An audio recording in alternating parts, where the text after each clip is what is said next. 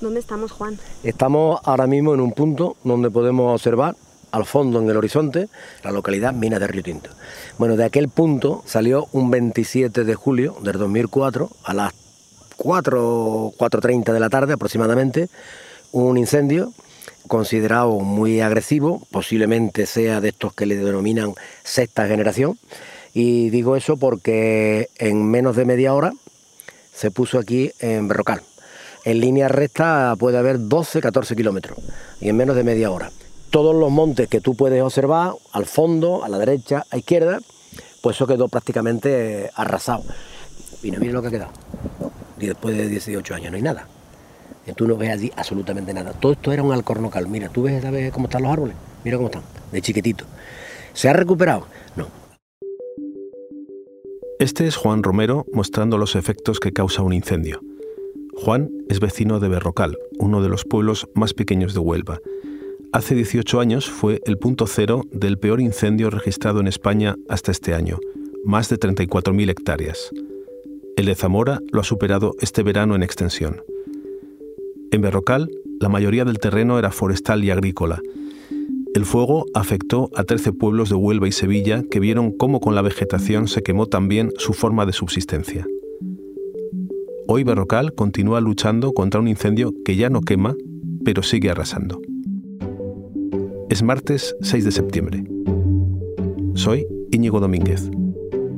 Hoy en el país, Berrocal, lo que el fuego se llevó.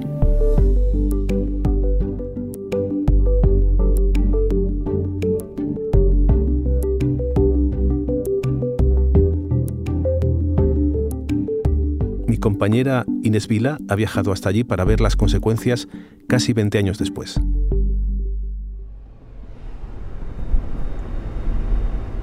Era un miércoles de finales de agosto. No eran ni las 10 de la mañana, pero ya hacía mucho calor y aún me quedaban 90 kilómetros hasta Berrocal. Mientras conducía por la autovía que comunica la provincia de Sevilla con la de Huelva, me venían a la cabeza dos frases. Antes del incendio, después del incendio. Las había leído en todos los artículos que había encontrado sobre Berrocal, uno de los pueblos más pequeños de Huelva. Había leído que después de las llamas, el paisaje cambió para siempre, que nunca más fue el mismo, tampoco el pueblo. Me preguntaba cómo, en qué habría cambiado. Ya habían pasado 18 años. ¿Qué era exactamente lo que me iba a encontrar? Haciéndome estas preguntas, dejé la autovía, Cogí un par de desvíos. Gira a la izquierda hacia H9026. Y caí en la cuenta de que llevaba más de una hora conduciendo sola por aquella carretera que cada vez se estrechaba más. Poco después me encontré en la ladera de una montaña, conduciendo por una carretera de dos sentidos en la que solo cabía un coche. Mientras rezaba para que no viniera nadie de frente, miré el paisaje. Estaba rodeada de pinos inmensos que bajaban por toda la ladera. Pensé en lo rápido que se recupera la naturaleza. Aquello se había quemado y tiempo después había vuelto a crecer. Pero si miraba más allá, ni rastro del verde. Desde allí podía ver toda la comarca, la cuenca minera de Río Tinto. Unos minutos después, llegué a Berrocal. Dirígete hacia el suroeste en calle Riscollano U4103 hacia calle Los Tres Pajares.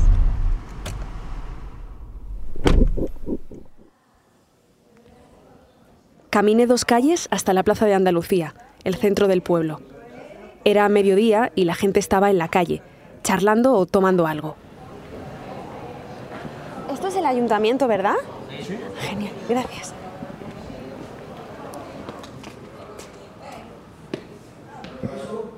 Hola, ¿cómo estás? Buenos días.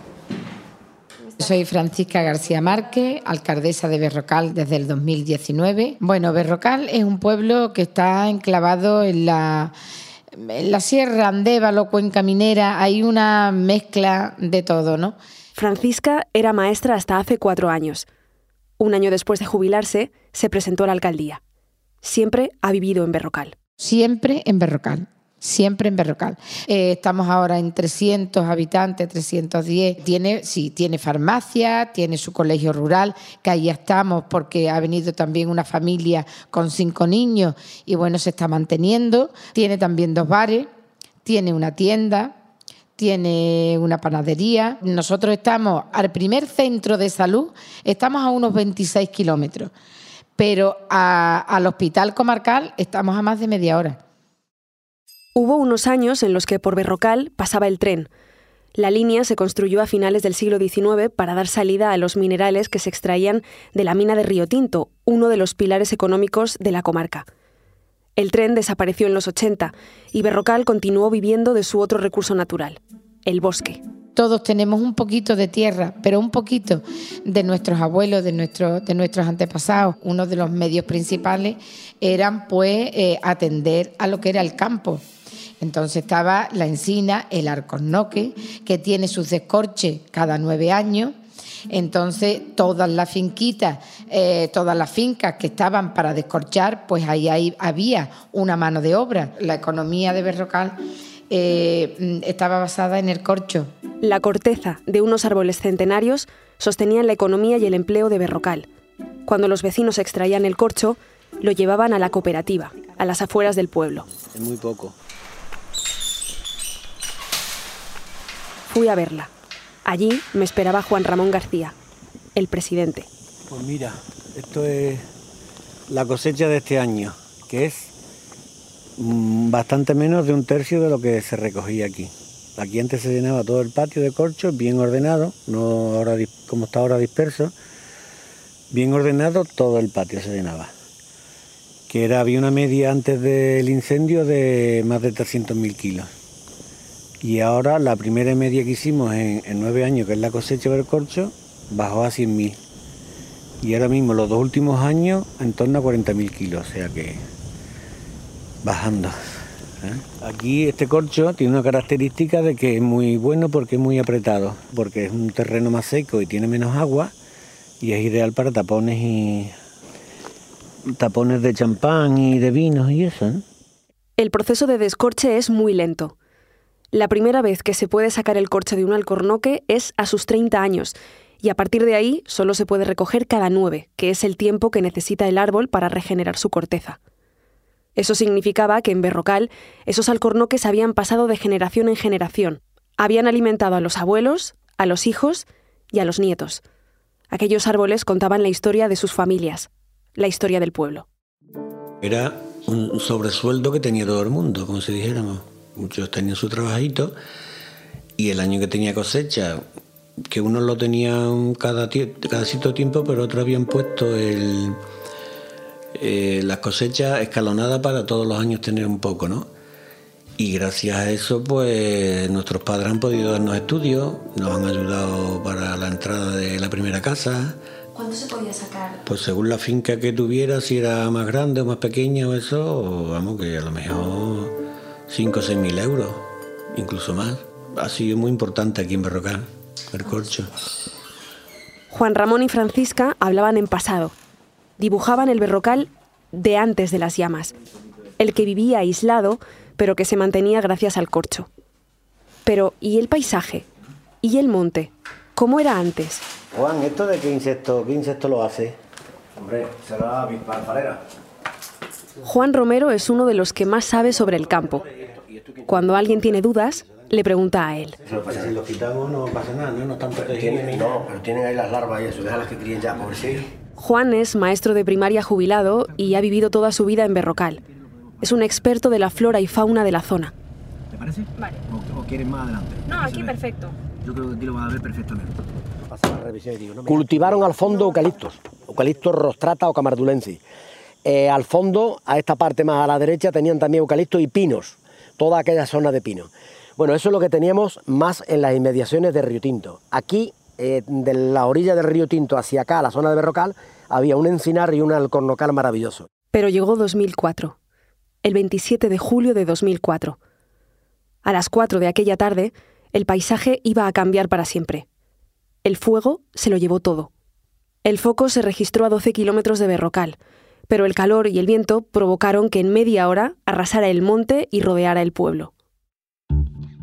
Venía precisamente de Nerva, precisamente con una motocicleta, y veía la evolución, cómo iba evolucionando el incendio. Llegar a Berrocal, cuando llegué, la columna ya había tomado ciertas dimensiones, tenía a, mi padre que no estaba bien de salud y de momento dieron órdenes que el pueblo había que evacuarlo. Me llevé un maletín que tengo yo pequeñito con, con recuerdos y mis perritos y nada más. A mí me dejaron aquí, de las dos personas que, dos, tres personas que nos quedamos aquí, una persona que se escondió y no se fue, y no lo vieron y se quedó aquí. Y a mí me dejaron un poco porque eh, había mucha, muchos animales encerrados. En los cercados había, por ejemplo, burro, había cabra y demás. Y los cercados que estaban completamente con la puerta había que soltarlos, porque estaba todo rodeado de, fuego. Mi casa, pues tiene un patio y estaba el patio estaba ardiendo con el mismo límite de mi propia casa. Los minutos eran días, los momentos eran horribles. Todavía mm, tiembla el habla, tiembla el habla. Era mm, tanto lo que, lo que, ¿qué pasará? ¿Qué, ¿Qué estará pasando? ¿Se estará quemando todo? Cuando llegó la tarde-noche, pues lo que más me llamó la atención es la luz. Se quemó toda, el pueblo se quedó completamente oscura. No había absolutamente nada, nada, nada más que los coches de los incendios y yo me acerqué un poco alrededor del pueblo y veía todo oscuro, pero todo ardiendo, todo rodeado de las ascuas del fuego. El fuego quemó más de 34.000 hectáreas de las provincias de Huelva y Sevilla. Casi 30.000 eran zonas forestales, agrícolas y ganaderas. Afectó a 13 pueblos, dos personas murieron y 1.100 fueron evacuadas. Pasaron cuatro días hasta que pudieron volver a sus casas. Cuatro o cinco días, no recuerdo bien, pero creo que fueron cuatro o cinco días. La verdad es que la vuelta fue muy penosa. Lo que había era negrura. Nuestras calles eran un olor a, humo, a, soledad, a, anonimato. Parecía que no era nuestro pueblo.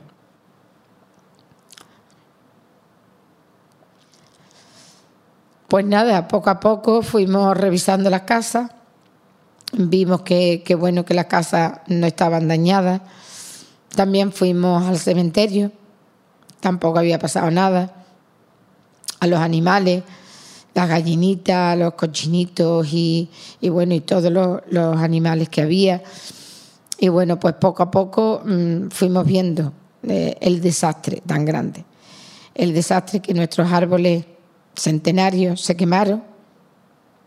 Ahí estaba el sudor de toda la vida de, nuestros abuelos, de nuestros padres, de todos nuestros antecesores.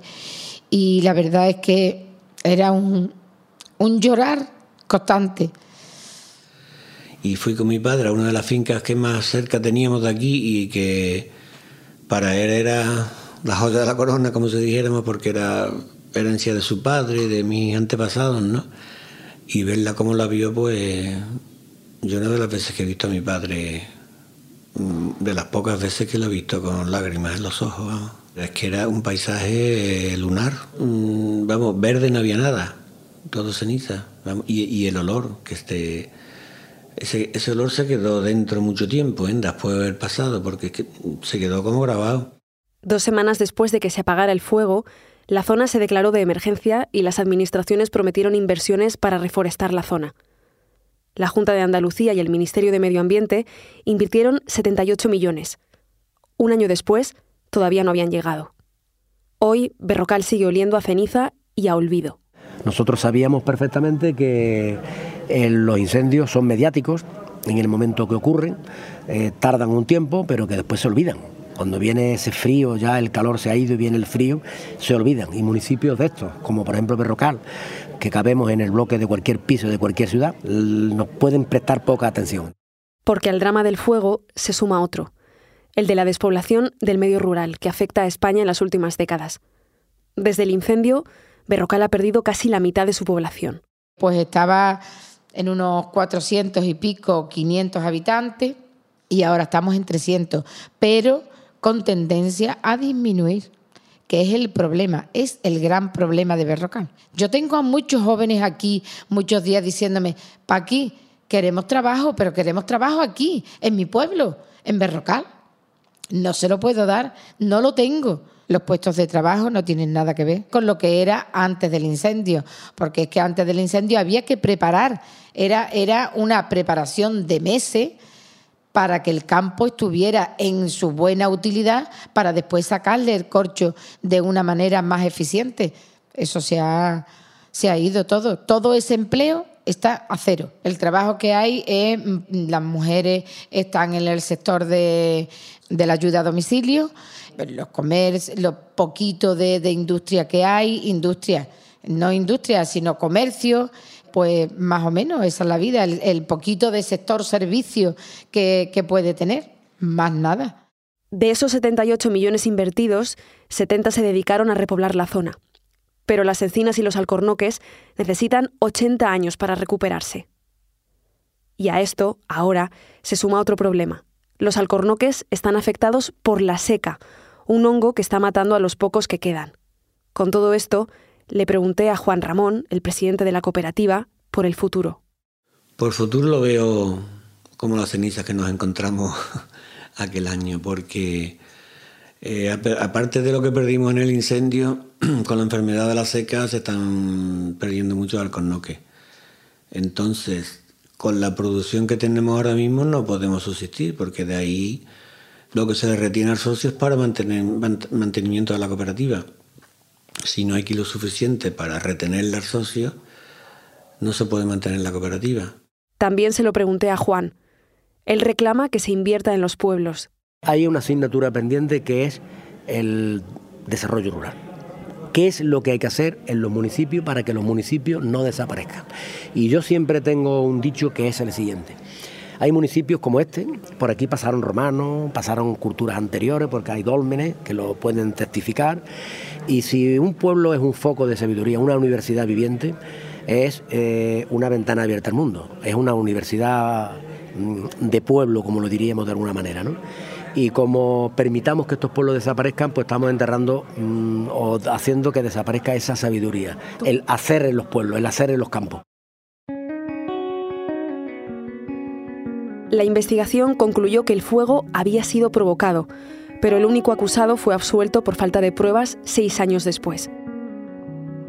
Hoy, Berrocal sigue luchando contra el fuego.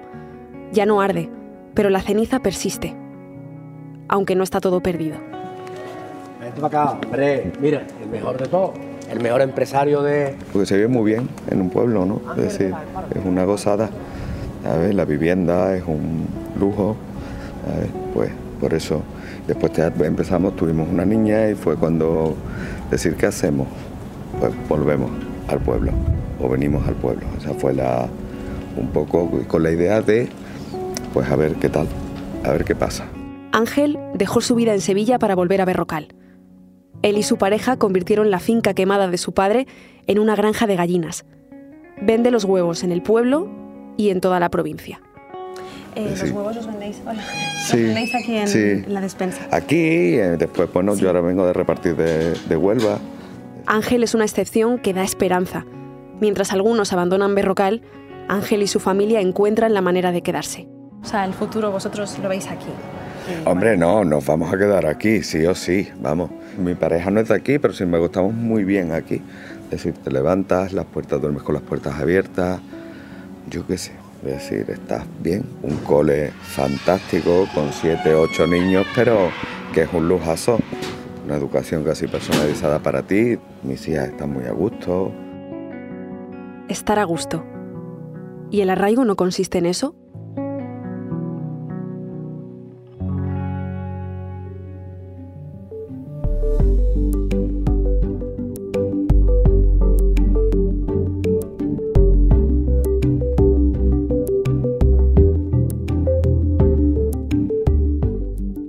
Episodio, las grabaciones sobre el terreno y la realización son de Inés Vila.